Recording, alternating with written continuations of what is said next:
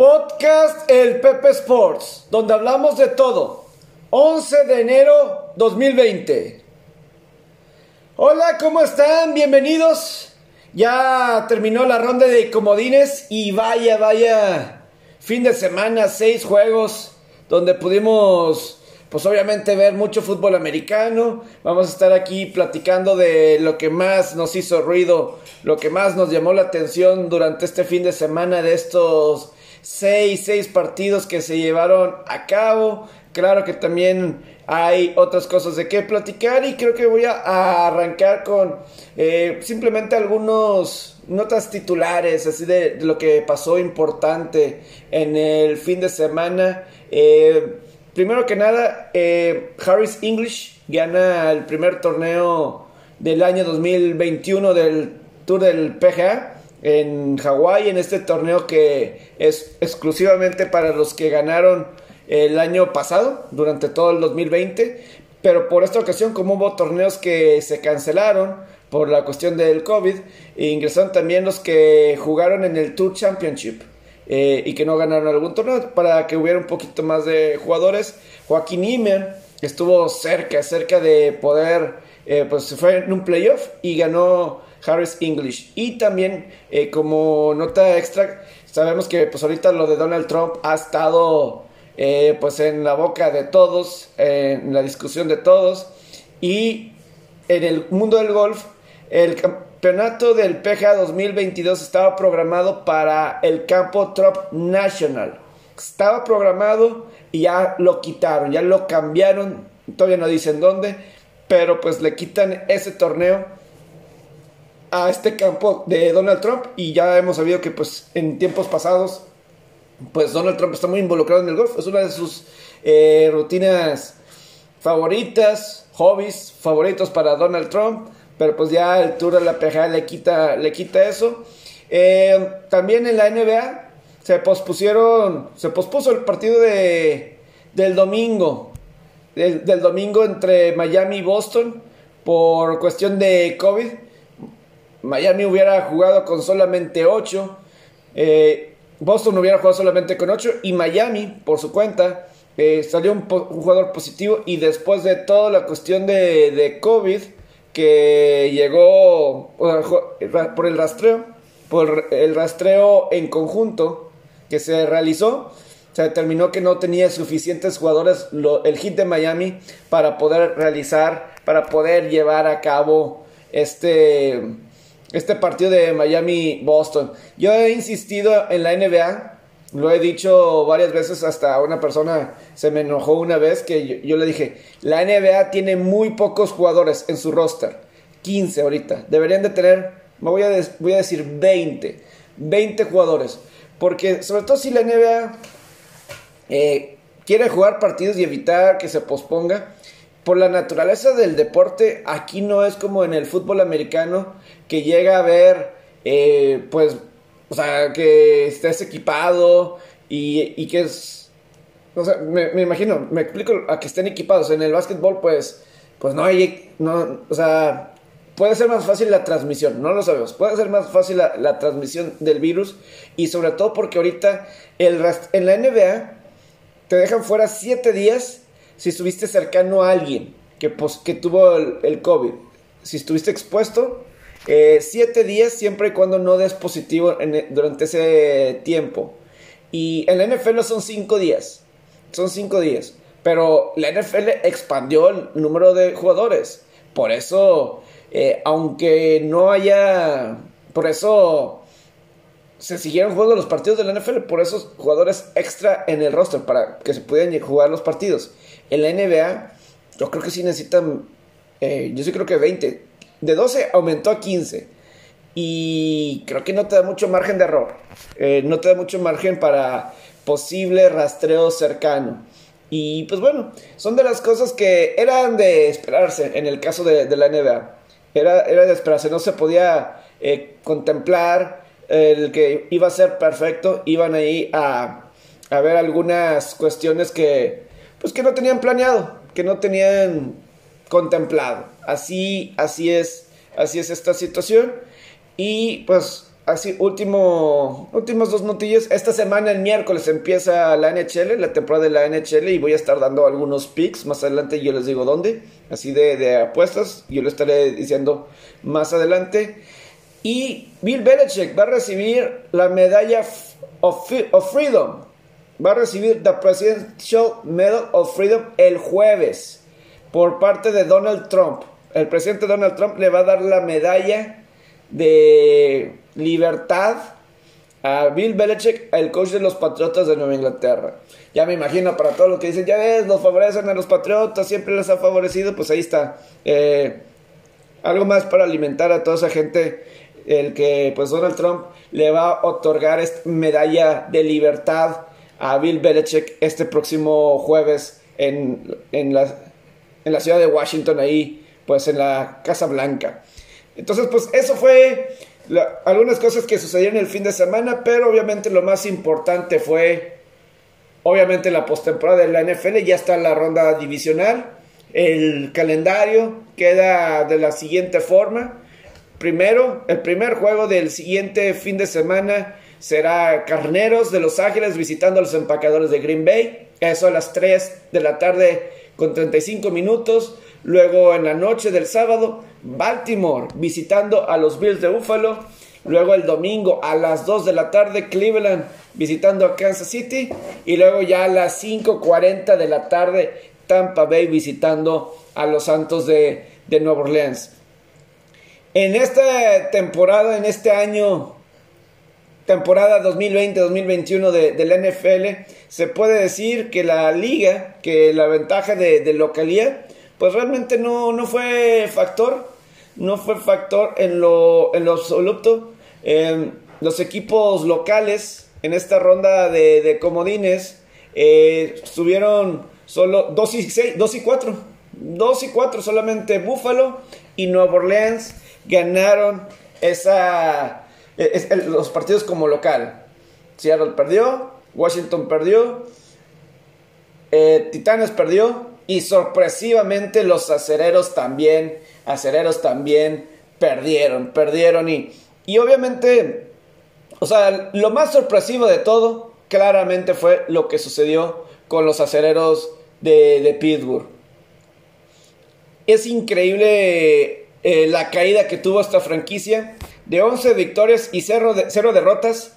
Eh, yo me acuerdo por ahí de finales de, de octubre. Eh, yo, analizando algunos partidos de, de, Pittsburgh, algunos partidos de Pittsburgh, y, y, luego decías, pues, creo que era el juego de Jacksonville, no sé qué, pero estaba ahí leyendo y me, hubo una estadística que a mí me llamó la atención.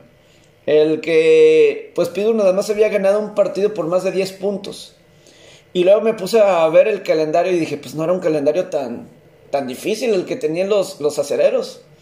Y, sobre todo porque yo me acuerdo al principio de la temporada había gente que me decía, oye, ¿qué piensas de los acereros? Pues como que no había mucho que, decir, porque pues como que todo parecía que marchaba perfecto, como que este equipo de Pidu realmente era, era de verdad. Y pues resulta que veo eso de 10 victorias, o sea, de todos esos juegos, nada más había un partido que habían ganado por más de 10 puntos, por más de 10 puntos. Y luego aparte el ataque terrestre, pues nunca fue, fue factor en esta temporada. Ni Snell, ni James Conner. Entonces, pues obviamente para los acereros de Pittsburgh entran en esta situación eh, que realmente, realmente se... Que ahora sí hay muchas dudas para el futuro de la franquicia de los acereros. Porque en esa división norte de la conferencia americana Baltimore ya tiene a su coreback, Lamar Jackson. Cleveland tiene a su coreback Baker Mayfield. Cincinnati tiene a su coreback Joe Burrow. Y Pittsburgh. Vamos a ver qué decidan con Ben Roethlisberger. Sale caro sacarlo del equipo y sale caro, sale caro, perdón, mantenerlo. Eso va a ser lo interesante de la decisión de los acereros con Ben Roethlisberger. Pero es que también, ¿qué otra opción tienen los acereros? Mason Rudolph no califican. Con Mason Rudolph no califican a postemporada. Así de sencillo. Entonces, ¿qué opción tienen los acereros? Así tal cual. Lo veo muy, pero muy complicado el que eh, lo que sigue. Y yo creo que por eso esa imagen al final de Rollesberger con una lágrima saliéndole eh, pues ahí que en, el, en el rostro de forma muy dramática eh, de ver Rollesberger al final del partido. A lo mejor él decía, ¿sabes qué? O sea, a lo mejor hay, algo dentro de él que, no sé si porque se vaya a retirar, pero a lo mejor porque dijo, a lo mejor siente que esta fue su última gran oportunidad que tiene. Porque hay jugadores como Julius Smith-Schuster, que es agente libre, James Conner es agente libre, eh, Alejandro Villanueva es agente libre, Botepri es agente libre. Hay muchos jugadores agentes libres y el tope salarial en Pittsburgh va a estar complicado. Va a estar complicado realmente. Pero bueno, eh, o sea, son de estas cosas de, los acereros que pues hay mucho por donde, por donde dialogar y platicar sobre esta derrota de Pittsburgh. Yo creo que las peores derrotas en este fin de semana fue la de Pittsburgh y la de Seattle. Y pues bueno, ahora sí ya es tiempo de presentar y saludar a José Alberto Farías de Opus sobre pues ya de lo que fue este fin de semana. Y yo lo que estaba diciendo es que pues las peores derrotas, los equipos que sufrieron para mí, las peores derrotas de este fin de semana fueron Seattle y los acereros. ¿Cómo estás, José Alberto? Buen día. ¿Qué tal, Pepe? Buen día, un saludo a todos. Es Seattle y sí, pues es, fueron los, los upsets, ¿verdad? Este, eh, no, no solamente con el spread, sino este win outright, o sea que, que fueron underdogs y, y ganaron el, el, money line. Eh, la, la, sorpresa de, definitivo fue, fue el de Cleveland. Eh, ¿Qué tal sorpresa? Eh, no, no sé si llamarlo una sorpresa, así como si a lo mejor Washington le pegaba a Tampa o Chicago o Nueva Orleans. No fueron ese tipo de underdog, pero sí fueron un underdog que se capitalizó más por todo lo que pasó entre semana.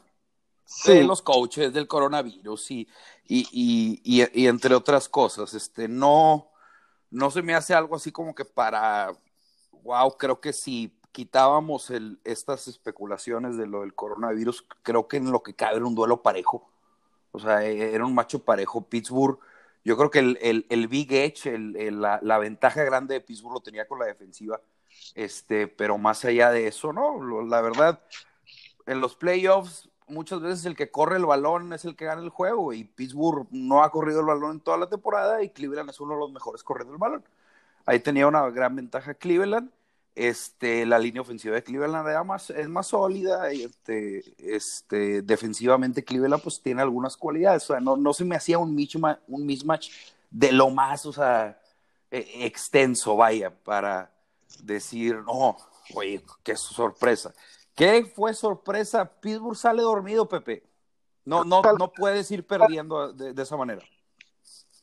Sí, o sea, es que un 28-0 no empiezas perdiendo, aunque tuvieras enfrente al peor equipo, o si tuvieras enfrente al mejor equipo de la liga. Estar perdiendo en el primer cuarto por, cómo se estaban dando de las cosas de turnover tras turnover. Primera jugada del Pouncy, de todos los jugadores. Pouncy vuela a Rollinsberger como si fuera Adam Sander en una película.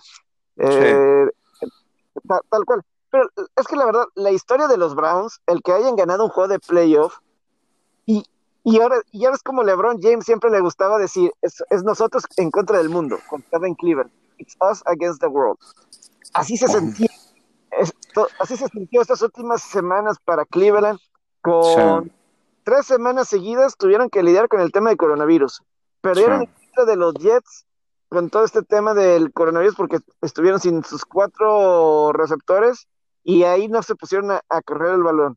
Luego, con las últimas dos semanas, por ese brote de coronavirus que hubo en el equipo, solamente pudieron entrenar dos días en total, en las dos semanas que tuvieron. En estas últimas, dos veces. Esta semana solamente pudieron entrenar el viernes en la tarde. Fue la única vez. Los jugadores fueron a... Ellos sí pudieron viajar, pero los coaches los mandaron por tierra dejando de Cleveland a Pittsburgh. No es tanta la... Eh, son como dos horas, dos o tres horas eh, de ahí. Incluso uno de los jugadores, Jack Conklin, uno de los mejores tackles ofensivos de la liga, eh, él estuvo fuera unos días de los entrenamientos, dice entrenamientos, ¿verdad? Que tiene que reportar la liga por una enfermedad. Mm, mm, al parecer no es coronavirus, pero por una enfermedad y por cualquier situación lo mandaron por tierra también a él, o sea, él manejando de Cleveland a Pittsburgh. Así, así, así, lo, así lo tuve que leer. O sea, como que había muchas cosas en contra que, que es increíble que le hayan ganado, que hasta, hasta algún punto Pittsburgh es un buen equipo. O sea, por más que es, claro, es un buen equipo y, y, que Cleveland haya podido, podido superar todo eso, destaco el liderazgo de Baker Mayfield. Qué gran líder es Baker Mayfield. Yo creo que eso fue fundamental porque además, obviamente, no tenían los coaches Cleveland. O sea, tenían como cuatro coaches que no estaban ahí disponibles para este juego, incluyendo la línea ofensiva. Claro. No, es, es, un gran trabajo de, también yo creo que de planeación en general, de decir, a ver, no, no van a estar, pero cómo vamos a funcionar sin que ellos no estén y ser efectivos, cómo vamos a mantener el, el squad concentrado ¿Cómo vamos a, eh, a, seguir? No sé, el tema, eh, yo creo que no, no tanto lo físico, porque ya en estas circunstancias no pierdes tanto lo físico, el tema mental.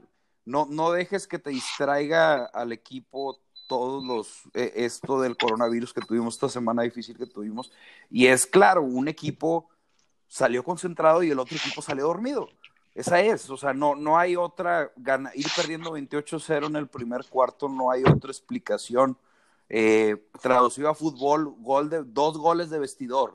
Les metieron a, les metieron a Pittsburgh. yo creo como si fuera tres. Tres, sí, tres. O sea, Cleveland, Cleveland, Cleveland estaba concentrado, Pittsburgh no, no estaba en el juego hasta, la, hasta el segundo cuarto. Y ahora nos ponemos a pensar, sí, Pittsburgh no es un equipo malo, por supuesto que no es un equipo malo, es un equipo que estuvo sobrevalorado, parte por el público este, a lo largo de la temporada, sí, y no me estoy refiriendo a esto de fanáticos de, de, de, aceleros, es el público en general, era un equipo ligeramente sobrevalorado que era cargado principalmente por la defensa, tiene una defensiva elite, sí, pero mira, te digo algo y eso puede traer otro tema. Eh, eh, yo creo que ese tema del Defense Wins Championship, yo creo que no es cierto.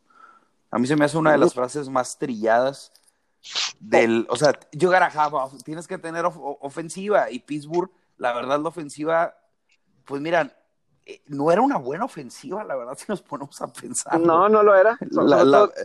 La, verdad, o sea, si nos ponemos a verlo, no era una mala ofensiva, digo, no era una buena ofensiva, lo que era era una muy buena defensiva que posicionaba la ofensiva para ganar partidos, el play calling era acertado y el game plan era acertado y lograban sacar este tipo de juegos. ¿Qué es lo que pasa? Pues ir, ir perdiendo 28 a 0, pues no. Ahora, lo que veo en el post-game de este equipo de Cleveland, pues estos tipos estaban motivados con lo de Yuyu. Otra vez. entonces, otra vez. Claro. Entonces, entonces, eh, ¿por qué hacer, o sea, lo que estábamos hablando de, oye, es que motiva al rival, y por supuesto que lo motiva al rival, se la estaban curando al final. Por supuesto, o sea, Baker Mayfield, todos, o sea, Corvette, Corvette, yo no, entiendo eso de Corvette, Corvette, creo que es algo de Juju, de TikTok, la verdad, no entiendo tal cual, pero es que mira, lo que dices de, ¿qué tanta sorpresa? Obviamente, ya hablamos de todo el contexto por el parte, por el lado de Cleveland, pero de Pittsburgh, ¿qué tanto nos debemos de sorprender? yo estoy sorprendido, la verdad, estoy así de que no puedo creer, yo no lo, puedo creer. Yo, yo la manera, pero es que el Ay, bueno, no sé. Es, que a lo que voy es, hay que ver cómo ha estado de el día de acción de gracias a la fecha Pittsburgh, donde pues perdieron, ya con esto fueron cinco de los últimos seis partidos que jugaron. Perdieron cinco de los últimos seis juegos que jugaron. Y si vemos que la situación para Pittsburgh les favorecía en la gran mayoría, por ejemplo, regresan de, después de que le suspenden, pues ponen como tres veces el juego contra Baltimore. Baltimore están jugando con un equipo B. ¿Ok? Esa es la situación. hay, que, ese lo descartamos. Le, le favorecía totalmente a Pidur y batallaron. Ese juego era para que lo hubieran ganado con toda la tranquilidad del mundo. para que hubieran ganado, no sé, como Tampa a Detroit, una situación así. Pero Pittsburgh batalló en ese juego, no lo jugó bien, no lo jugó bien. Luego contra Washington, yo creo que la situación te Pittsburgh a Washington te favorece. No o sea, por más que Alex Smith en ese momento estaba sano, lo que tú quieras, pero de cualquier manera, Pittsburgh, para mí, o sea, era favorito en ese partido, estás jugando en casa, etcétera. El juego contra Cincinnati el lunes por la noche. Cincinnati ganó con su tercer coreback, que no era ninguna amenaza en el ataque aéreo. No era ninguna. ¿Tú, cuántos, ¿Cuántos passing attempts tuvo? Creo que es, de un coreback la temporada el que lleva menos. Pero, seguramente, o sea, no tenía. No, no, recuerdo, pero. E, e, es, el. Tuvo. Sí. O sea, o sea, de alguna forma, ese juego de Cincinnati, o sea, una cosa hubiera sido con Brandon Allen. Me explico que pues, con él sí, se atrevían a lanzar más. Como que lo vimos cuando él jugaba.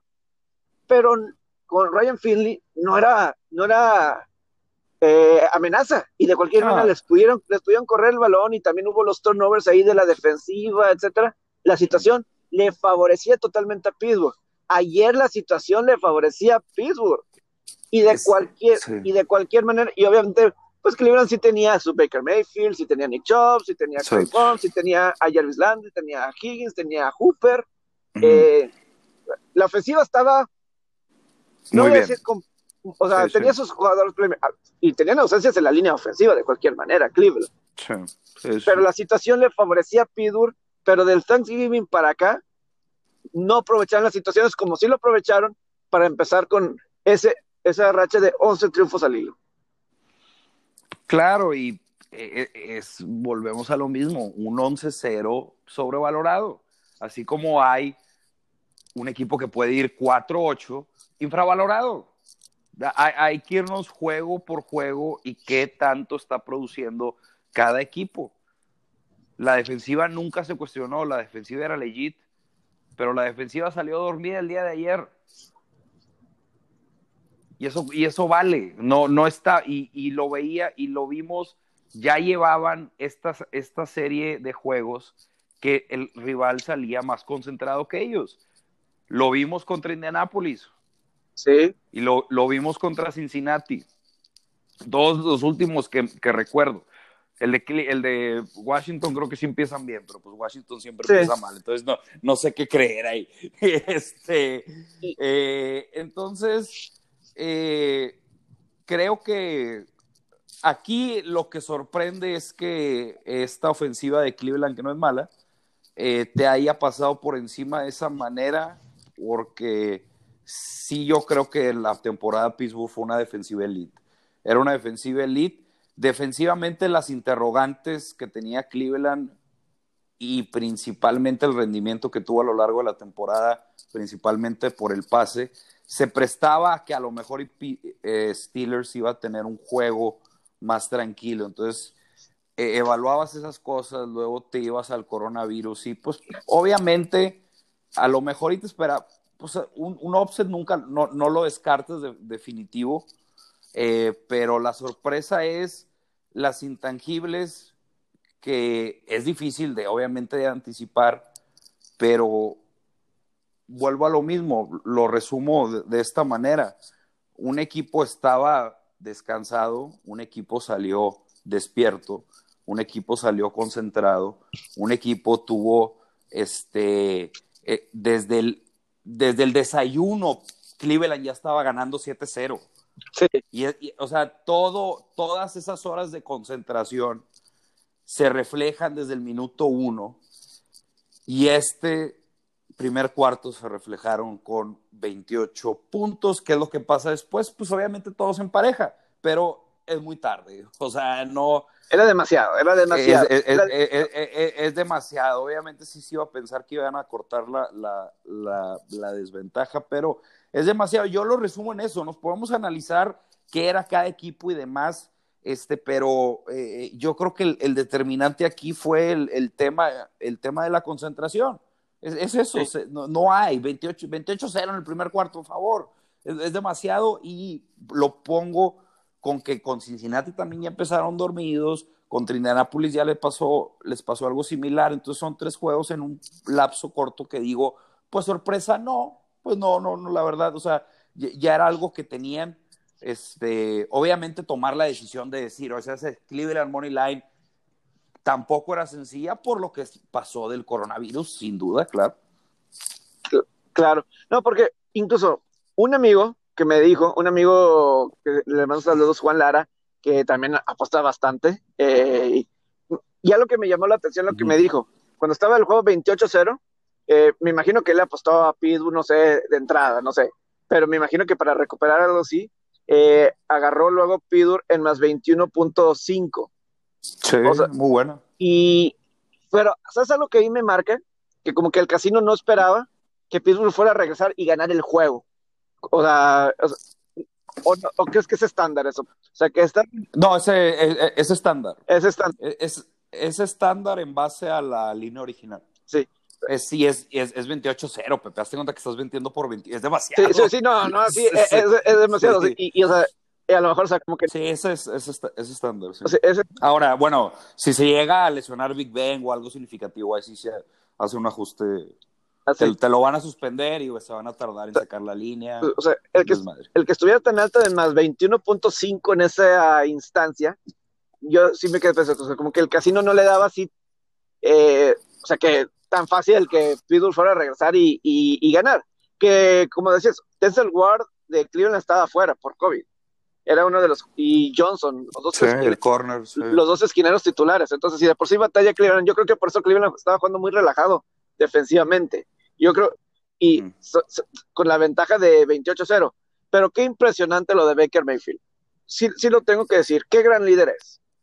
Eh, la, la verdad, como que y sobre todo entendió. Ya, ya, ya, dio. Sí, ya dio. Entendió cómo estaba la situación con su defensiva. Creo que él entendía cómo estaba la defensiva eh, y cómo estaban jugando. Se decía, tengo que anotar. O sea, no me puedo, no podemos nada más estar corriendo y todo eso. Y obviamente tuvo la ayuda de Nick Chubb, Home, que el juego que Pittsburgh le ganó a Cleveland no estaba Nick Chubb. Nick Chubb estaba, fue el juego que estaba, uno de los juegos que estaba lesionado Nick Chubb en la primera parte de la temporada. Exacto. Entonces, digo, también es considerar eso que no estaba en ese aquel entonces, que fue una paliza de Pidura a Cleveland. Pero, obviamente, lo de Mayfield sí es de destacar porque, o sea, sí necesitabas líderes con esta situación en Cleveland con la que estaba pasando. Sí necesitabas gente que lo estuviera, y sobre todo cuando el juego se estaba apretando, de decir, ¿sabes qué? Pues tenemos que anotar, porque si nos quedamos aquí, eh, la, la probabilidad era importante, era significativa de que Pittsburgh pudiera dar, dar la vuelta, eh, o mínimo empatar. Y o sea, cuando fue 28-0, Pittsburgh anota 28-7, y la gente dice, no, pues eh, vamos a tranquilo, no vamos a hacer nada, y vámonos al medio tiempo. No, ellos fueron y anotaron un touchdown. Eh, que lo único, y creo que un poquito el manejo de juego, un poquito de que creo que les dieron tiempo suficiente a Pittsburgh para el gol de campo ahí para que se pusieran 35 a, a 10. Pero obviamente en los en la segunda mitad pues se acercan y pues tienen como dos drives que terminan en touchdown, dos drives muy buenos. O sea, esos son eso es, eso es terminar, eso es diferente a lo que estamos acostumbrados de los deportes en Cleveland, de cerrar, de terminar. porque en los deportes de Cleveland existen tragedias en los, los Browns de Cleveland. es más, los Browns de Cleveland conocen de tragedias. Los Cleveland no ganaban un juego de visitante de, de postemporada desde 1969, José Alberto. Desde 1969 no. ganaban un juego de playoff de visitante, antes de que se juntaran la NFL y la, la AFL, cuando le ganaron a los vaqueros en playoff, en 1969. Ese fue la, la, última vez. La, la, tragedia que sucedió contra John Elway varias veces en los finales de los ochentas, era una tras otra, tras otra. Balón suelto de Ernest Weiner cuando le ibas a ganar a Denver en Denver para ir al Super Bowl. Balón suelto, las diagonales, todas esas situaciones. Y obviamente nos vamos con Michael Jordan contra los Cavs. Y, y, pues bueno, los Cavs ganaron, pero los indios pierden la Serie Mundial después de estar al, al frente 3 a 1 o contra los... Los Spurs. Sí, los... De LeBron. De, los Spurs de LeBron, los, o sea, Cleveland de LeBron. Los Marlins del 97. O sea, ah, existen estas tragedias, o sea, deportivamente. Pues eh, es una ciudad deportivamente no exitosa, es la verdad. O sea, bueno, es que no sé, exitosa es muy. Es palabra. De los 60 para acá, porque. Muy, muy amplia, pero no, es ganadora, no, no ganan campeonatos y pero es que también con justa razón, pues no, no es como que tienen rosters como lo tiene, como lo han tenido ciudades de Los Ángeles, este, no sé, Nueva York, bueno, ahorita los Knicks, ¿verdad? Pero, ah. o sea, en su tiempo fueron, en los 90 fueron muy competitivos. Es, que, es, es, que mira, los, los Browns, estamos hablando de que, por ejemplo, en los 50s y 60s, cuando entraron a la NFL, porque ellos empezaron en otra liga, entraron con Paul Brown, una leyenda del cocheo, y llegaron ganando campeonatos. Porque donde estaban, eran ganaban campeonatos. Llegaron a la NFL y ganaban campeonatos. Y todavía les alcanza en los 60 con Jim Brown. Eh, ganan un último campeonato por ahí en el 63. Y después de ahí fue tragedias. Estamos hablando que en el 80, en la ronda divisional, ellos eran favoritos ante los Raiders. Nada más necesitaban un gol de campo para ganar. Estaban en situación ahí en la zona roja. Nada más necesita un gol de campo para ganar. ¿Qué pasa? El quarterback Ryan Sack lanza una intercepción en las diagonales, se acaba y, avanza, avanza Raiders. Y Raiders llega hasta el Super Bowl.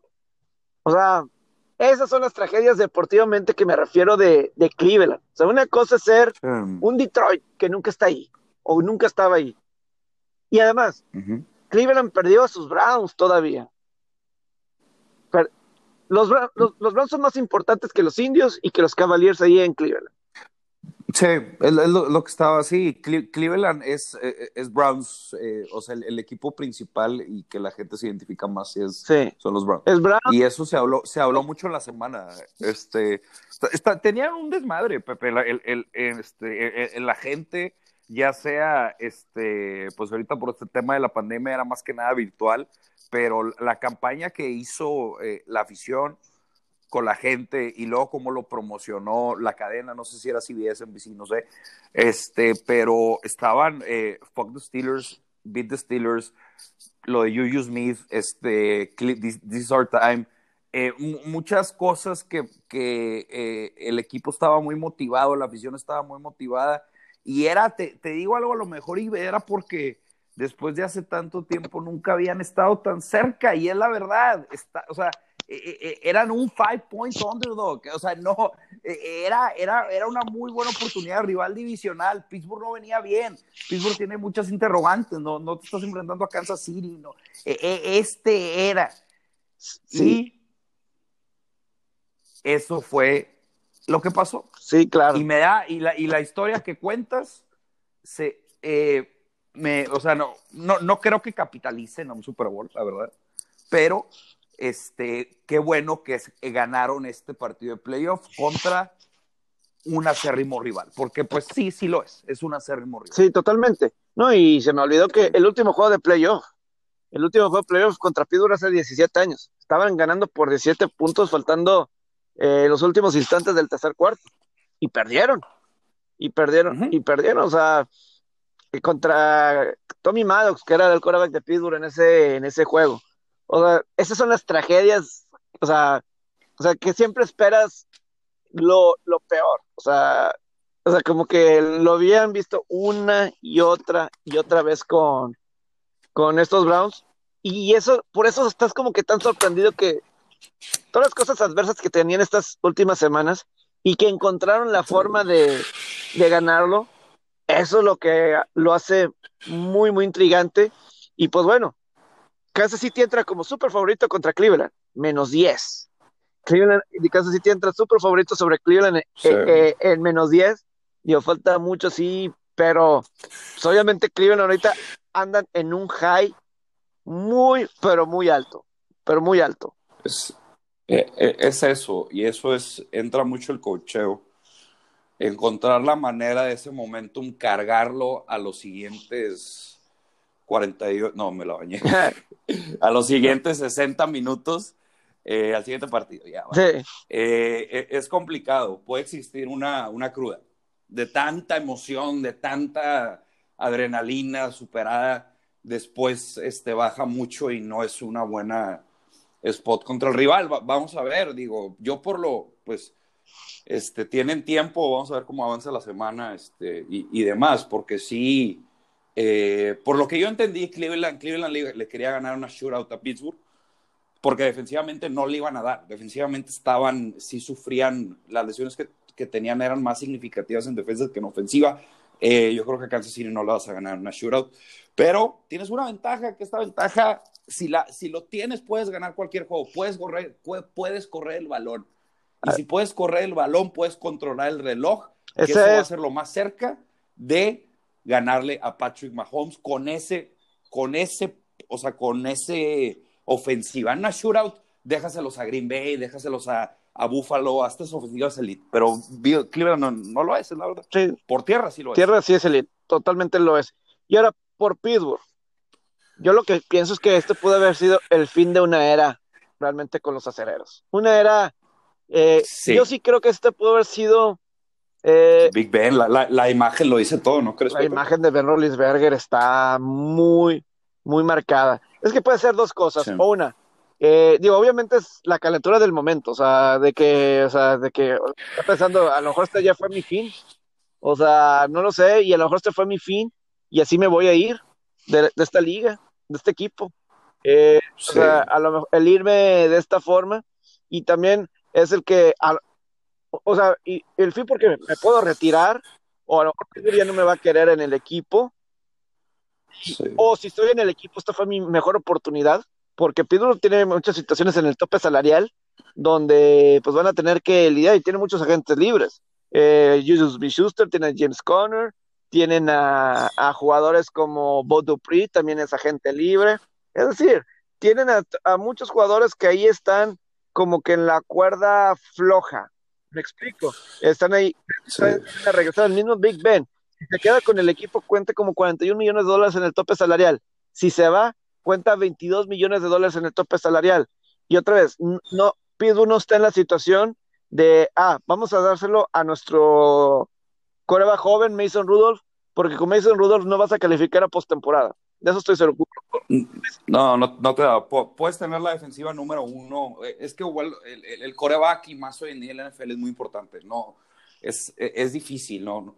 Este, no, no, no, no, no, te da. Y, y volvemos a, más allá de la defensiva, lo más valioso de Pittsburgh, la verdad, era el pase. Sí, sí, sí. sí. Que no era muy bueno, pero e, era el pase. En corrida, creo que en la temporada fueron de top 5 últimos. Sí, eh, yo me acuerdo cuando empecé mi crítica Pittsburgh eran como 23 y nada más de ahí empezar. Todavía, eh, Sí. Entonces, quítale, la, quítale esa pieza, pues que el pase, pues el pase es el coreback, ¿verdad? Obviamente hay más, hay línea ofensiva, receptores, pero el, el, actor principal del pase es el coreback. Es el coreback, claro. Le, le, quitas eso, pues si hay una baja, va a haber una baja o sea, significativa si no suples a Big Ben. Y Big Ben también, además, que el brazo y lo que quieras es Big Ben.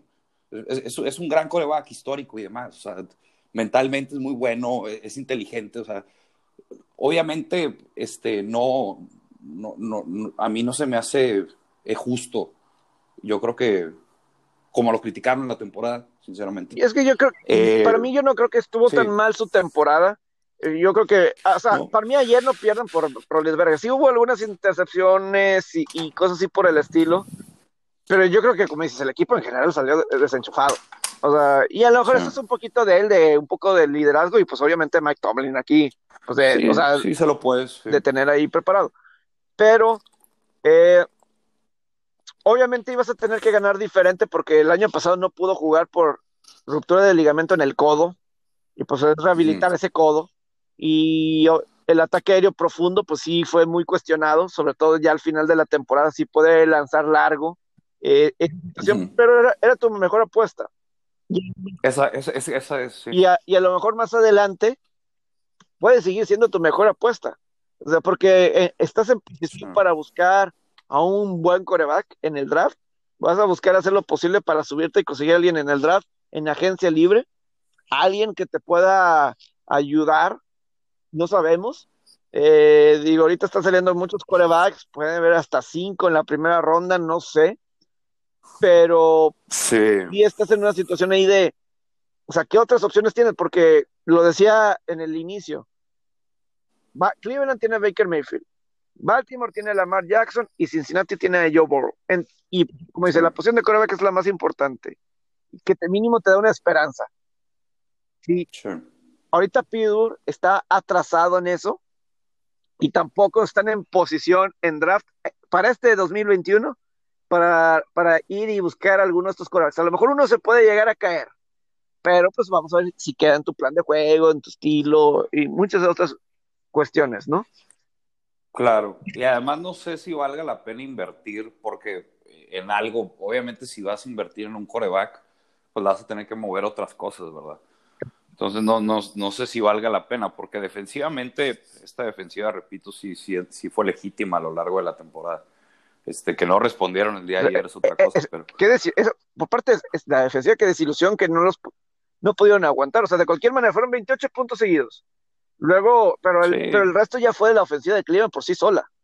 O sea, sí, sí, no, fue. Sí. ¿Y cuántos? Fueron 49, o sea, todavía fueron 21 puntos. Eh, sí, ¿verdad? ¿Fueron 21? 21, sí. sí, sí, sí. Y luego creo que hubo todavía goles de, de, goles de campo. O sea, creo que hizo muy buen papel todavía eh, la ofensiva de Cleveland por sí sola.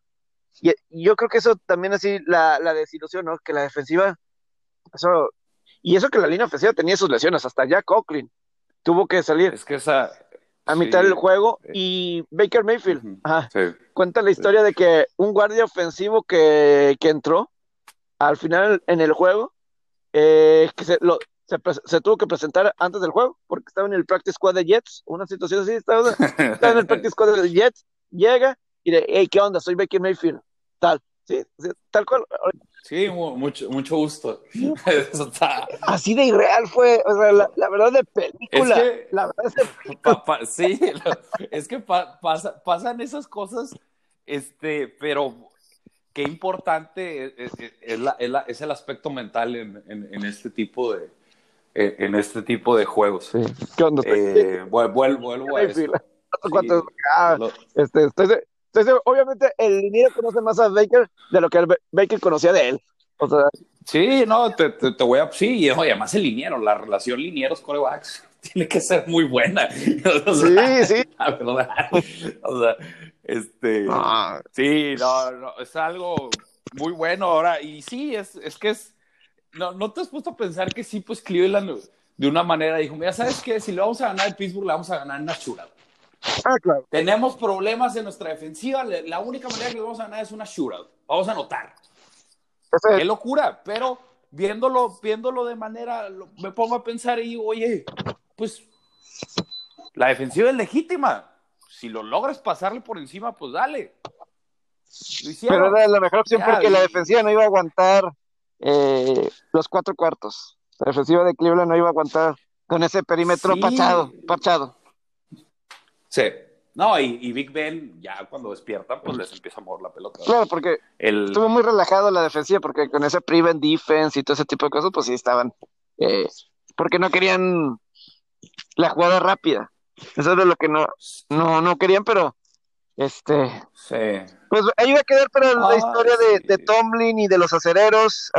seguramente habrá más decisiones más adelante que, que, van a estar tomando y pues será. Sí, y hay y ahí queda, claro. Va a ser y, y, sí, no, sí. Y te digo algo, para la raza que le metió Pittsburgh, te digo algo, no, no se me hizo, o sea, vas a ganar, vas a perder. No es algo inevitable, tienes que aprender a perder. Ahorita estoy llegando y estoy seguro que va a llegar Chuy Barrón conmigo y va a haber algunos que digan, ¿qué van a hacer? Porque este fin de semana ganaron. Que, estuvo robado. Este, este, pero es algo. pasa cada semana en la NFL, eh, estos offsets. Esta semana, esta semana ganaron los dos equipos que perdieron contra los Jets. Este. Sí, pero eso que tiene. O sea, son dos. Es que no, no caigan, no hagan eso de que, ay, ¿cómo pudieron haber ganado si perdieron contra los Jets? Son situaciones distintas, total, y, totalmente, porque son playoffs. Este, no, no, no, no, no es así, no, no lo, no lo puedes ver de esa manera. Ya me lo estoy diciendo, me estoy preparando mentalmente para, para esa situación. No, no. Pero como no, no, no, no, no va por ahí, o sea, Y además en apuestas, estamos apostando números. Yo sé que está el tema intangible, pero, o sea, estamos apostando en números. O sea, no, no hay otra cosa. Sí, no. Y esto, o sea, pero... pasan, suelen pasar este, este tipo de, de La NFL no es un deporte sencillo si no le da seguimiento a, a, todo. Sí, no, o sea... este, de, apostar, ¿no? No es. Si, si, si lo haces todo simple, créeme que lo vas a terminar con números rojos. Este, te lo aseguro, no, no, no, no hay duda. Y por el sistema que tienen Sportsbook, no te lo van a hacer fácil. O sea, es como Pittsburgh. No, Pittsburgh va a ganar, Pittsburgh va a ganar. Ok, ¿le vas a meter menos cinco y medio? ¿Duelo divisional? ¿Sí o no? Y ahí empiezas. O sea, cuando, por eso me refiero a lo de, lo, de betting, estamos apostando a números. O sea, cuando yo te digo, oye, le voy a meter a Dallas, me refiero, le voy a meter a Dallas menos 10, Dallas más 10, Dallas menos 7, X la línea. O sea, no. Hay, hay, hay, muchas cosas, ¿verdad? Pero entiendo y no. Pero no te, no te tienes que sentir mal si, o sea, si metiste Pittsburgh o sea, la, verdad, no, ¿por, qué sentirte mal? Ahora, si te fuiste 0-5 en la semana y perdiste todo tu dinero, bueno, o ¿qué, te digo? Eh, pues sí, este, no, sí, es, son de esas cosas que, por ejemplo, hay muchos que están enojados con el bad beat de Chicago Nueva Orleans, pero yo creo que el bad beat hubiera sido al revés si hubiera anotado Chicago.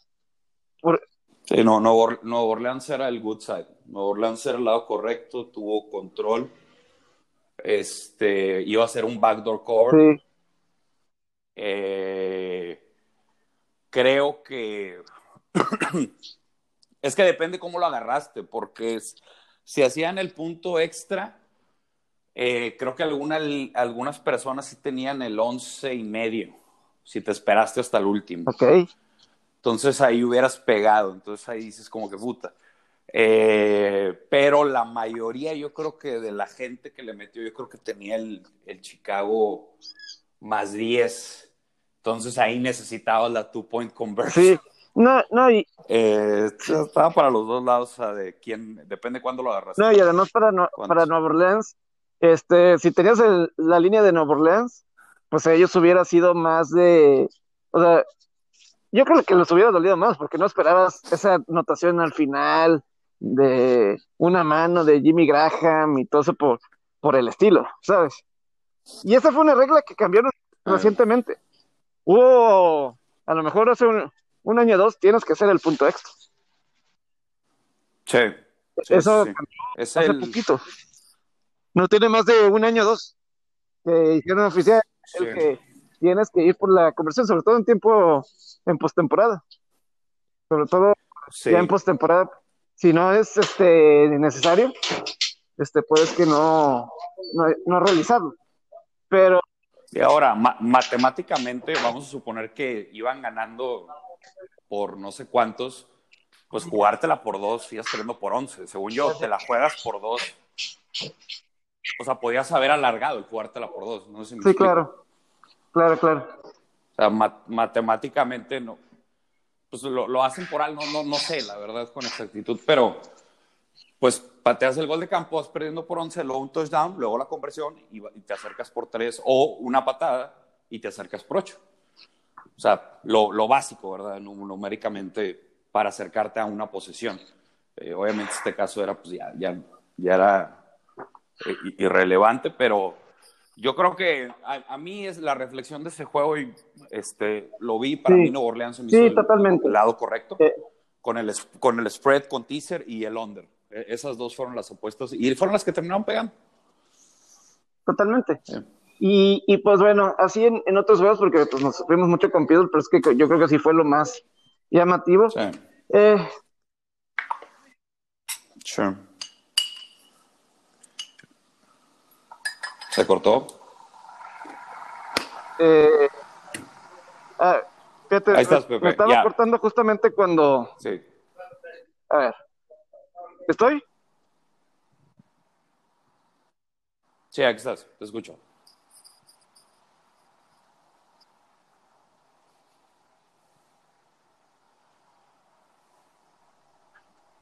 Aquí estoy, ¿verdad? Ah, es que estoy, estaba pasando por el justo túnel. Lamar Jackson ganó un juego de playoff ¿Puedes creer eso?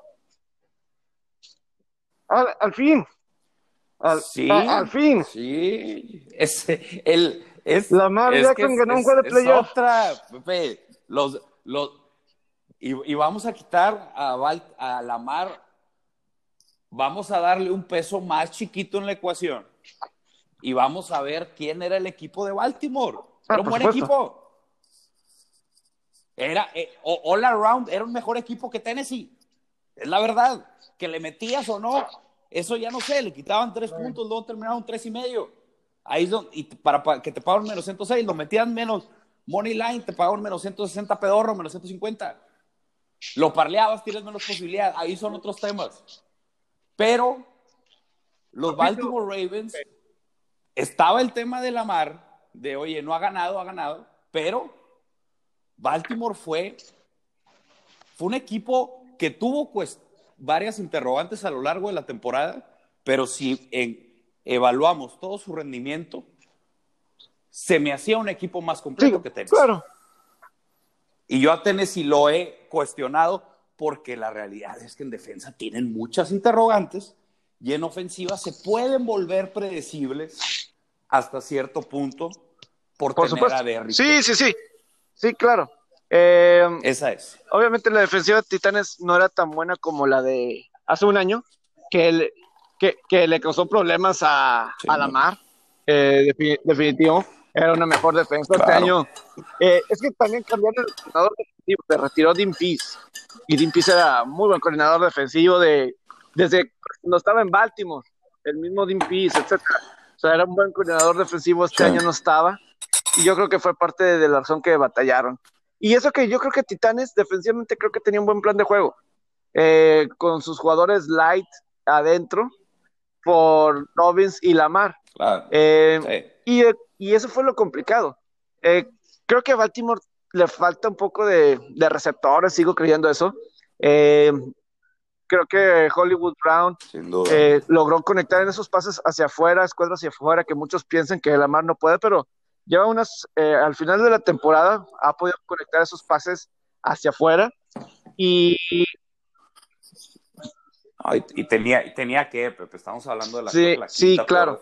Eh, entonces, o sea, finalmente Lamar puede ganar un juego. Y hay mucha plática sobre lo de ahí del medio del campo. Pues claro, ellos recuerdan lo que pasó en temporada regular y se lo estaban guardando, se lo guardaron, guardaron, guardaron hasta ya al final.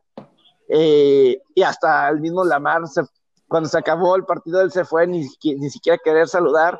Y hay unos que escriben en unas páginas de que, ¿cómo hace eso? La mano, hombre, pues es, es gamesmanship, hombre. Tranquilos, hombre. O sea, es gamesmanship, tranquilos, o sea, no es para...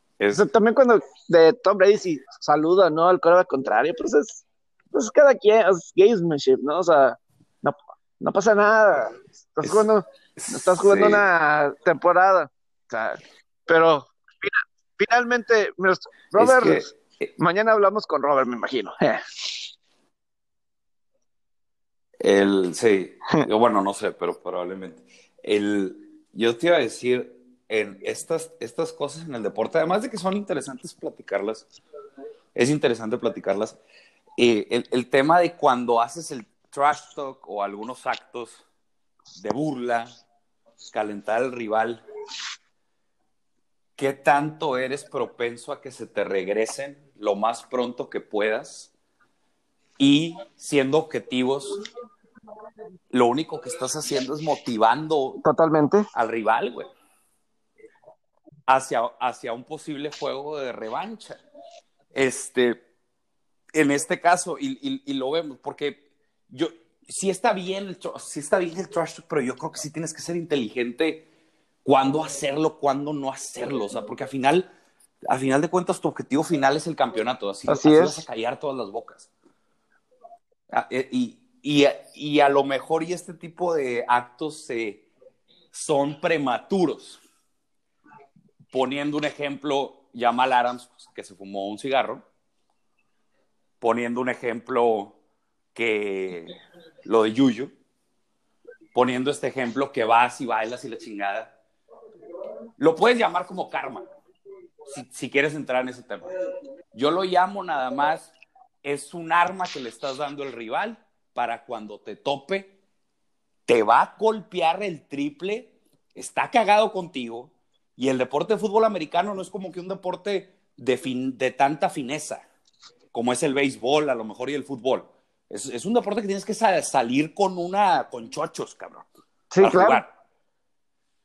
Y te termina, y, se, termina, pues no sé, regresando, yo qué sé, pero a mí no, no, no sé, yo creo que el trash talk sí estoy a favor, pero no, no sé, yo creo que la mayoría de las veces te termina por comer, a menos que seas Michael Jordan, yo creo. que seas un Kobe o no sé.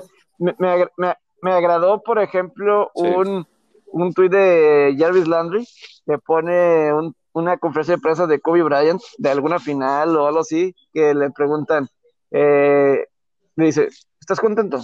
No, pero estás arriba 2 a 0. Jobs is not done yet. Sí, e, exacto. Mira, e, eso es un ejemplo, pero imagínate que alguien ahí hubiera hecho una pendejada de calentar al rival de cualquier manera, güey.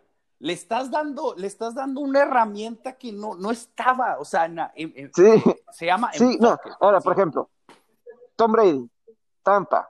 Eh, Sabes que siempre en sus redes pone su video cuando ganan de motivacional o no sé, y pone el resumen del juego.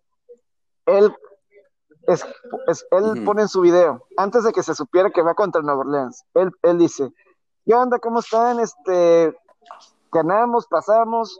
Eh, ¿Ustedes contra quién quieren que juguemos la próxima semana? Creo que yo ya sé, creo que yo ya sé a quién quiero enfrentar. Algo así, algo así digo. Eh, yo, oh, yo la verdad creo que sí, que, que quería decir Nuevo Orleans. Pues les han dado. Eh, era Nuevo Orleans. Sí, Nuevo Orleans probablemente y, yo creo que ya sé quién.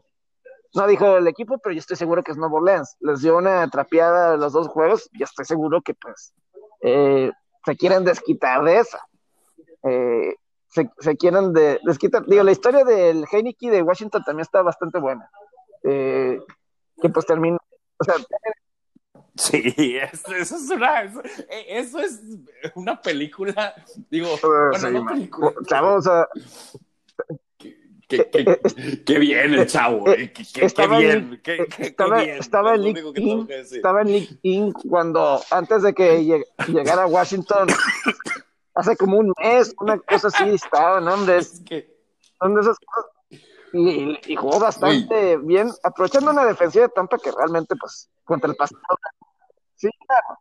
La secundaria, la, la, la secundaria, sí, sí, es, es, es un desastre. Y el, el, gran, el play calling. A mí me gustan estas ofensivas eh, funcionales, más allá que si producen o no, pero bueno, es que esta ofensiva claramente no produjo tanto por Haskins, que lo tuvieron que aguantar por cinco jornadas. Error de Rivera, la verdad, en tenerlo, pero este tipo de, de ofensivas funcionales como la de San Francisco es poner en la situación al coreback para un pase este, en espacio con el receptor, o sea, no, no arriesgaron mucho. El, pero lo que voy, regresando, ya me salí el tema, regresando, regresando a este chavo. Me sorprendió, hazte cuenta que estaba viendo a un coreback que llevaba 10 años en el Sí, claro. Eso, eso, eso, eso, es lo que estaba viendo, estaba viendo un coreback que llevaba 10, 5 años, lo que sea, en la liga. ¿Cómo, bueno, hasta cierto punto yo lo notaba nervioso, pero no ese nervio, ese nervio necesario. Lo notaba, ese nervio que a lo mejor instaban los Pittsburgh Steelers el día de ayer. Ese nervio que, es necesario por la adrenalina, que estás concentrado y que no tienes miedo. Lo, lo noté así, desde mi punto de vista. Eso habla bien de él, habla bien de la gente que lo arropó, porque estoy seguro que los, ahí tienen que entrar los líderes del equipo, no, no solamente el head coach y le pasa por encima a una secundaria con muchas interrogantes, sí, pero le pasa por encima a un equipo que manda mucha presión, manda muchos blitz y que es el lead contra la corrida. Entonces es, al equipo de Tampa le va a ganar el coreback. Sí. Y pues lo hizo y lo hizo muy bien. Me, encantó, me encantó lo que hizo. La, verdad me encantó. También me, me, ah, gustó mucho. y obviamente. le agregas que un Chris Godwin o así estaba soltando pases que pudo haber sido otros puntos ahí que hubiera hecho el juego un poco más, más tranquilo, pero Brady creo que jugó un partido casi perfecto. O sea, me atrevo a decir, o sea, no, le puedes reprochar nada, nada a él y, y contra una gran defensiva. Eh, o sea, contra una muy buena defensiva, anotaron 31 puntos y dejaron puntos ahí todavía. Dejaron ahí puntos todavía, yo creo que mínimo, voy a decir mínimo unos 7 puntos dejaron ahí, si no es que 10. Entre 7 y 10 puntos dejaron ahí, todavía ahí en, el tintero. Sí, la, la presión, la, defensiva apareció por momentos, pero se esperaba más. Eh, al último apareció con la presión, Brady la maneja bien no a través de correr de scrambles, no, maneja muy bien los tiempos y eh, también logran ahí ponerle doble equipo cuando se podía Young, lo logran anular. Eh, ¿Qué otra cosa? Pues la secundaria ya tenía interrogantes, ¿verdad? La, de Washington. Entonces, este, yo creo que fue lo, no sé, fue un partido lo que, lo que cabe eh, bueno. Yo creo que esta ofensiva de Tampa, Brady yéndonos a futuro, creo que le va a pasar por encima y va a tener otro buen juego, si no es que mejor. Debe tener un mejor juego, de, no puede ser peor que el que vimos de 38-3, pero debe ser mejor. E, es a lo que iba. Eh, no, no esperen un... No, no va a pasar. E, e, eso, ese, ese marcador no. Debe estar mejor que lo de la semana 1. Debe estar mejor que, de la semana 1 ofensivamente. Y, hay, que hay que recordar, ese Sunday night las cuestiones climáticas estaban muy difíciles. Eh, había vientos muy fuertes, que es lo que se le complica más. Lo estoy excusando. Y fue el primer pero con el equipo. De ahí, de, ajá, de ahí de entrada ya va ganando. Este, en eso va a tener más ventajas. Este, la pregunta es, pues que la, defensiva va a aguantar a, Drew Brees, no creo. Yo creo que va a ser una shootout. Sí, sí, yo creo que sí va a ser un shootout y, y tiene que, porque esa defensiva de Tampa, aunque deben de tener de regreso a Devin White, ese linebacker, eh, que estuvo fuera por COVID ayer, antier, debe tener ahí esa circunstancia. Ya en los próximos días hablaremos un poco de la juventud de los quarterbacks en la americana que están en la ronda adicional y los veteranos en la, en la nacional. Eso va a estar interesante, pero sí, en la cuestión de, Tampa y, Santos, o sea, ayer Santos no me gustó tanto como jugó, o sea, claro que Chicago a lo mejor despertó un poquito la defensiva de, de, la primera mitad de la temporada y además que sabía la defensiva de Chicago, que ellos iban a tener que responder, o sea, la defensiva de Chicago, porque ahora sí fue una situación de Trubisky contra una defensiva elite, la de Green Bay no es defensiva elite, y pues se vio mejor. Y además le agregas que Chicago no tenía de a, dos, a dos de sus receptores. Pepe, enfrentó tan siquiera una defensiva competitiva. las defensivas las que había brillado. que la NFL está arreglado. Aquí hay alguien que me está viendo que, que va a decir que la NFL. No. El barrón. No, Salúdamelo al barrón. El... Ah. Como dice, dice que no puede creer Aldo Rodríguez que Berro Lisberger no se aventó por ese balón en la zona de anotación. Ya. hizo un Cam pues Newton. Hizo un Cam Newton.